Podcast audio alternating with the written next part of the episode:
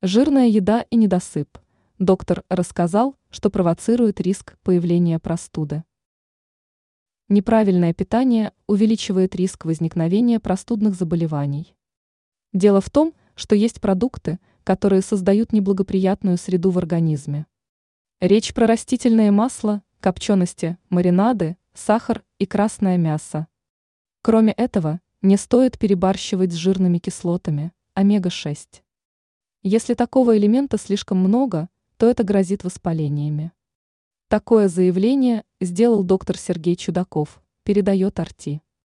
Напомнил медик, что негативно влияет на состояние иммунитета дефицит физической активности, недосып. Специалист добавил, что ослабляет организм стресс. В этом случае надо включить в рацион продукты, которые насыщены магнием, цинком, витаминами группы В и С.